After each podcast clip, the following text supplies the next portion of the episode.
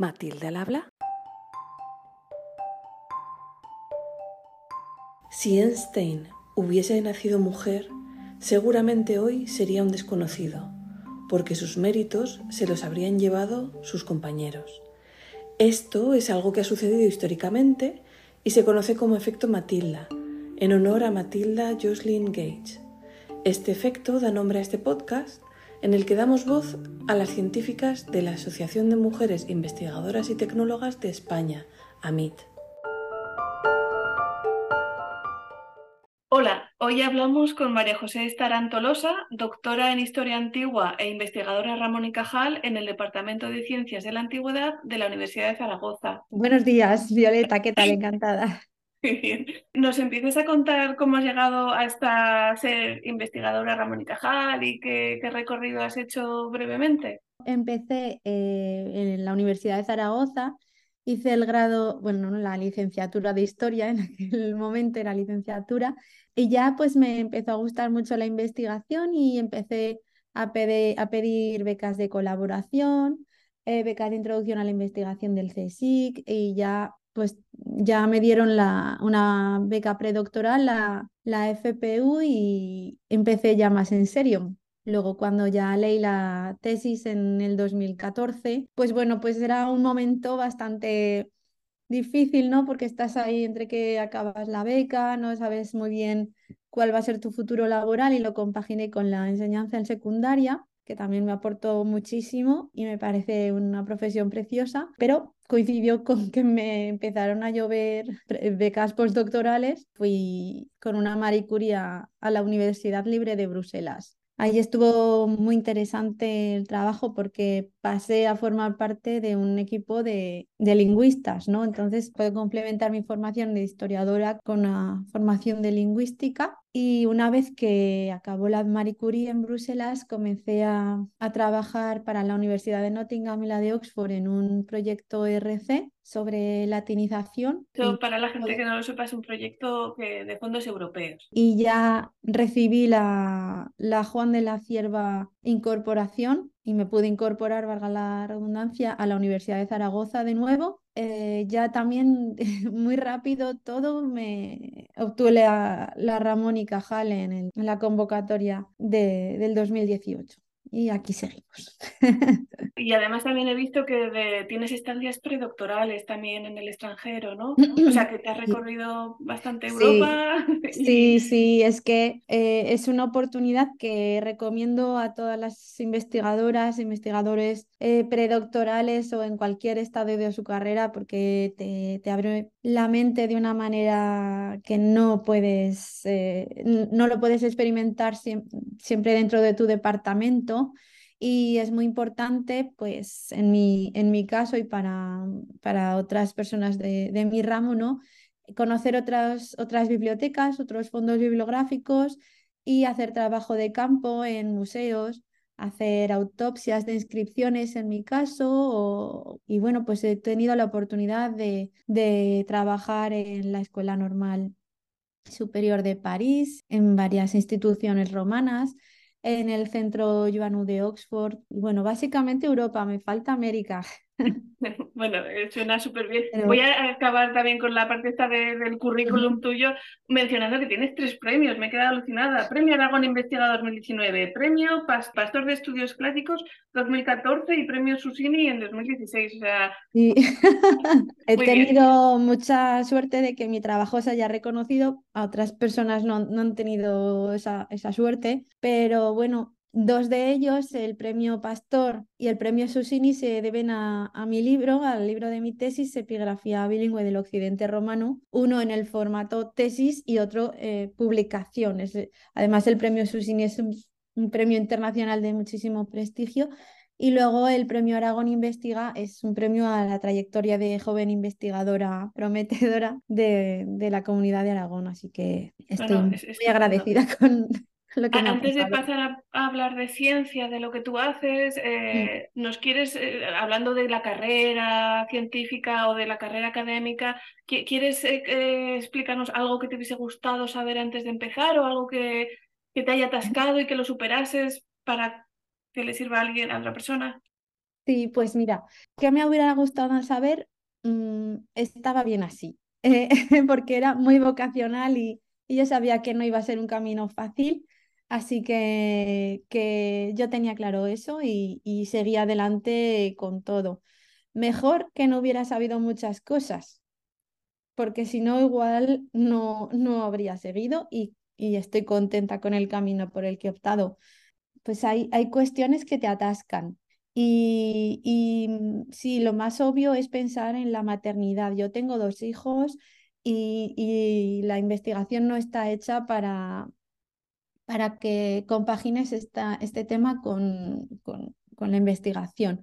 Pero no son, no, es no son los hijos los que te atascan porque encuentras fuerzas al final de, de donde no tienes. Lo que te atasca es la presión, el ambiente, en ocasiones el ambiente laboral, que, que encuentras cuestiones feas, por supuesto poco agradables, y, la burocracia. La burocracia a la que estamos sometidas y, sometidos, es, es, eso sí que atasca.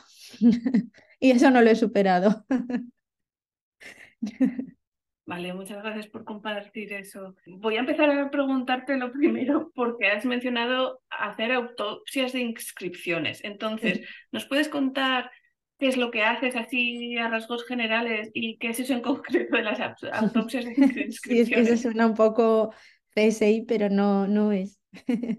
bueno, ¿qué hago? Pues yo soy historiadora y, qué, ¿y sobre qué hago historia? Pues Em, la pregunta a la que queremos responder en mi línea de investigación en la que trabajamos mucha gente es cómo puede ser que se dieran las circunstancias para que una civilización como la romana, que partió de una pequeña aldea, liderara un cambio cultural, lingüístico, político a todos los niveles sin precedentes y Mm, bueno, sin casi parangón en toda la historia.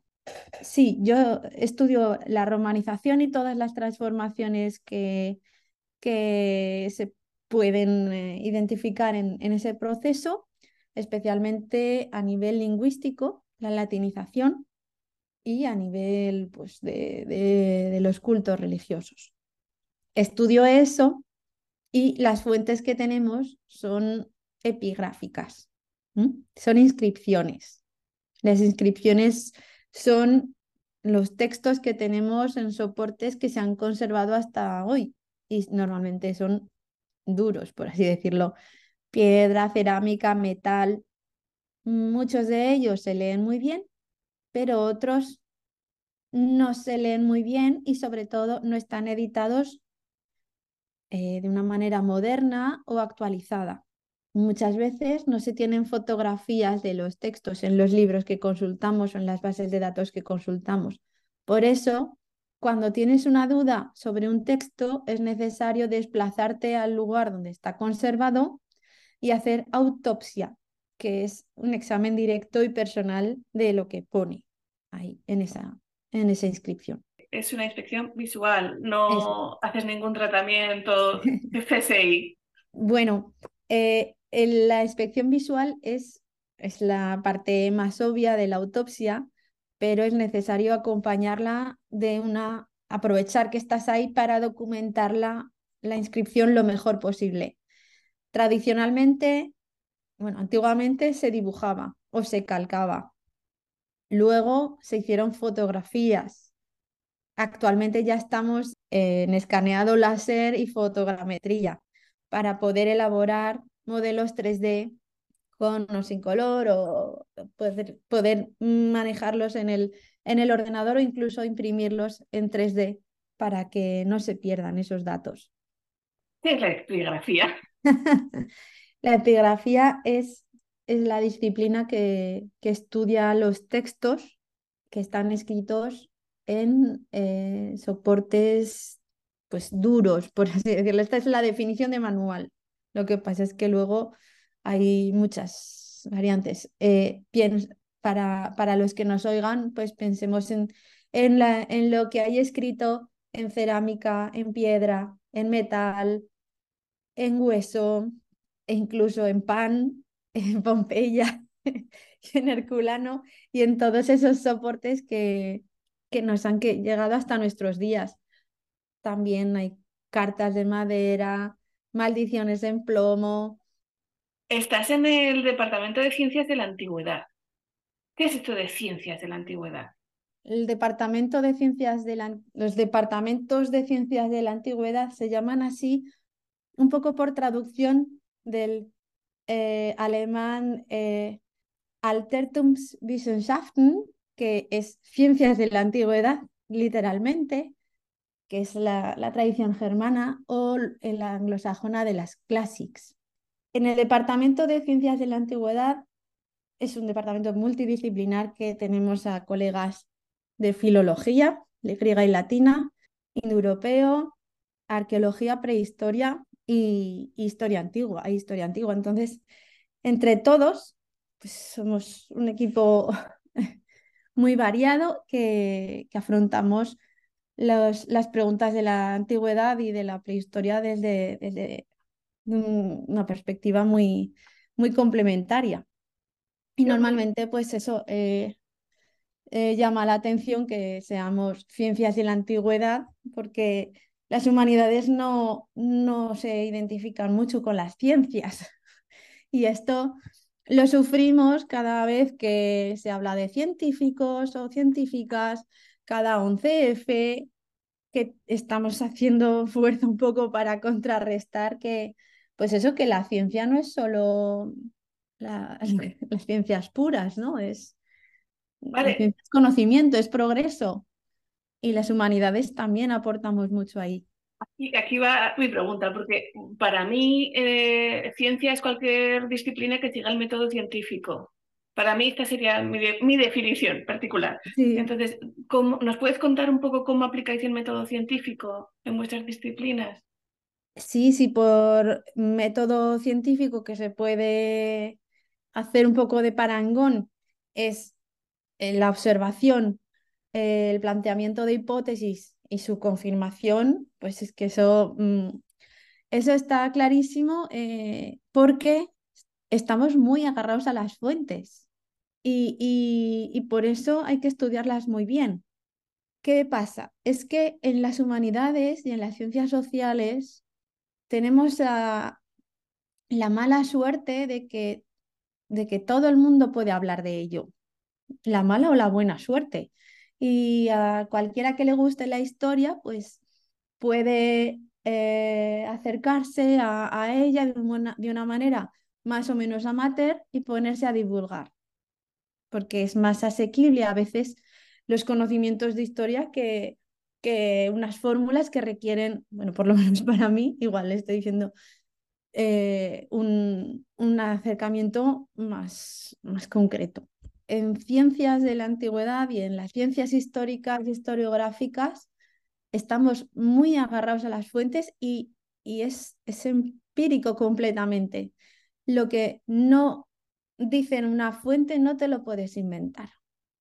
Las interpretaciones que se da de un fenómeno, eso es, puede ser tan eh, subjetivo a veces como puede ocurrir en ciencias mm, puras, no lo sé pero que tratamos de que sea lo, lo más objetivo posible, eh, eso, eso, está, eso está claro y si eso es el método científico, creo que sí, pues lo hacemos igual que, que todo el mundo.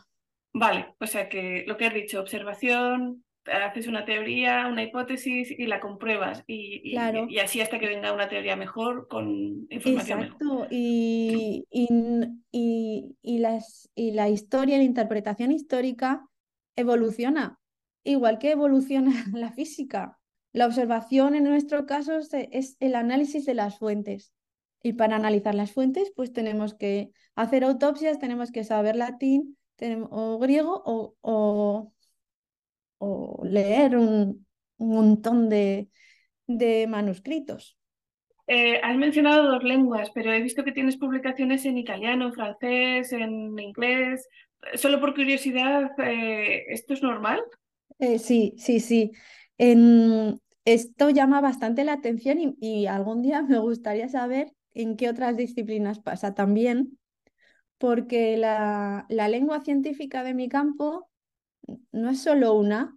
Bueno, se supone que tenemos que, que controlar italiano, alemán, francés, inglés y si es posible portugués también cuando vas a los congresos, para cuando tienes que publicar y, y bueno, pues esto es lo normal.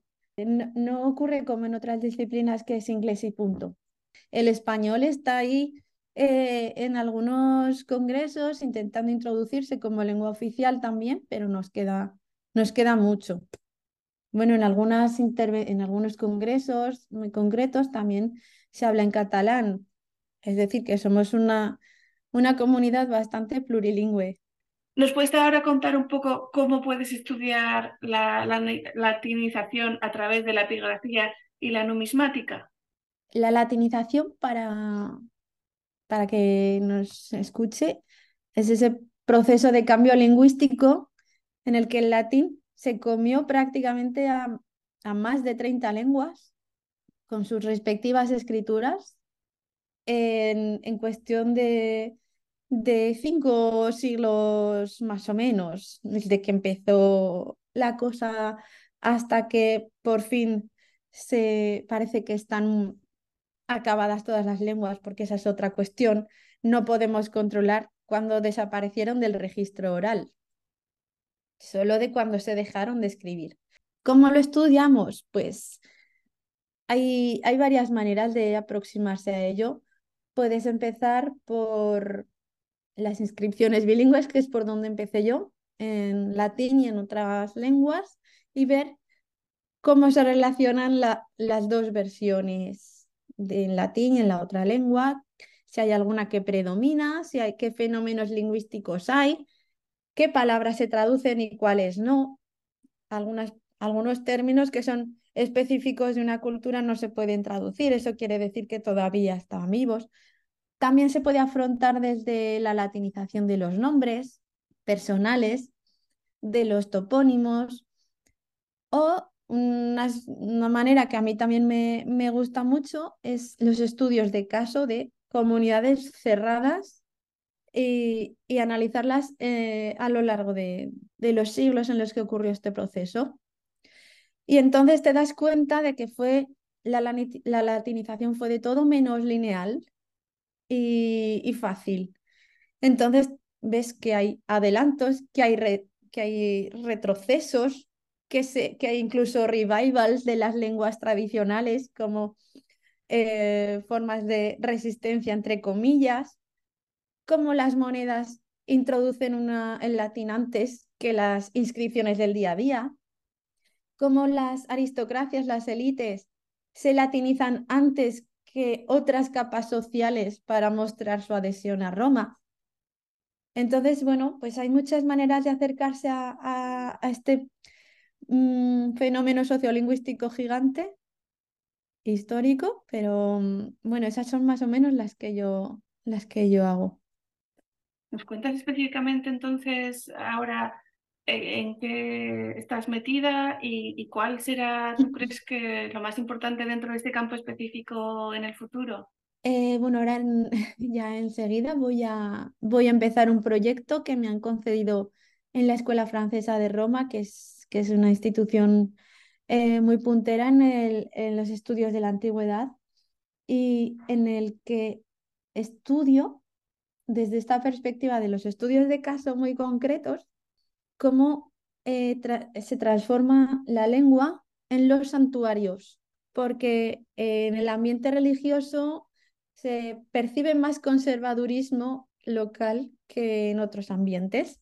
Entonces, no es lo mismo eh, la latinización de un lugar de culto que de, que de un puerto. Y, en eso voy a estar y voy a tomar algunos estudios de caso muy interesantes del sur de Italia y del, y del sur de la Galia y también alguno de, de, de Hispania. Así que, que, eso. Y bueno, ¿cuál es el reto que estamos esperando en mi disciplina en estos momentos? Pues como todo, toda la ciencia, eh, estamos, mm, estamos mirando a ver cómo se puede aplicar la inteligencia artificial a, nuestro, a nuestro progreso y se están haciendo cosas muy interesantes. También en la gestión de Big Data, porque bueno, eso, sí que es fundamental. Se están haciendo progresos muy grandes y estamos eh, todavía esperando poder descifrar y comprender lenguas que no se entienden. Nada. A ver si sale alguna piedra roseta algún día. Una preguntita más, porque al principio con lo que nos has contado de cómo haces las autopsias, claro, a mí me da la sensación de que tú físicamente tienes que ir al sitio, mirarlo, fotografiarlo, hacerlo de enlaces, lo que sea. Con esto del Big Data, de tal, ¿tú crees que va a haber una forma de no moverte? Sí, sí, sí, por supuesto. Y de hecho ya la está viendo. Eh, ya está viendo transformaciones. Ahora estoy haciendo investigaciones que no no pude ni imaginar cuando estaba haciendo la tesis hace 10 años, porque todos estos datos se están digitalizando y, lo puedo hacer desde mi ordenador y puedo comprobar inscripciones desde mi ordenador que antes tenía que ir en persona. La experiencia de una autopsia eh, es inigualable, como todo en esta vida, eh, lo que haces tú en persona es, no tiene comparación, pero pero avanzas muchísimo más que hace 10 años con la gestión de datos.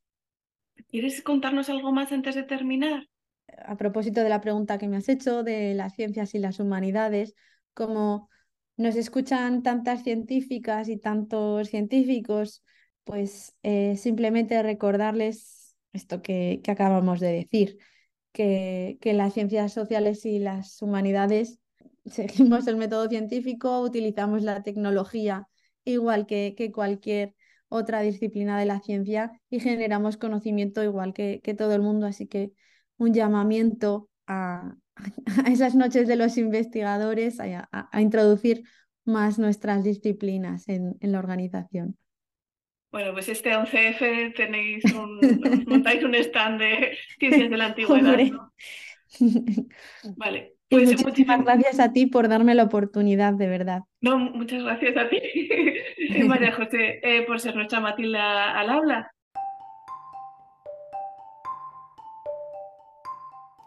Hasta aquí el episodio de hoy. Si quieres saber más, visita la página del episodio y también la página de la asociación amit-es.org. Adiós.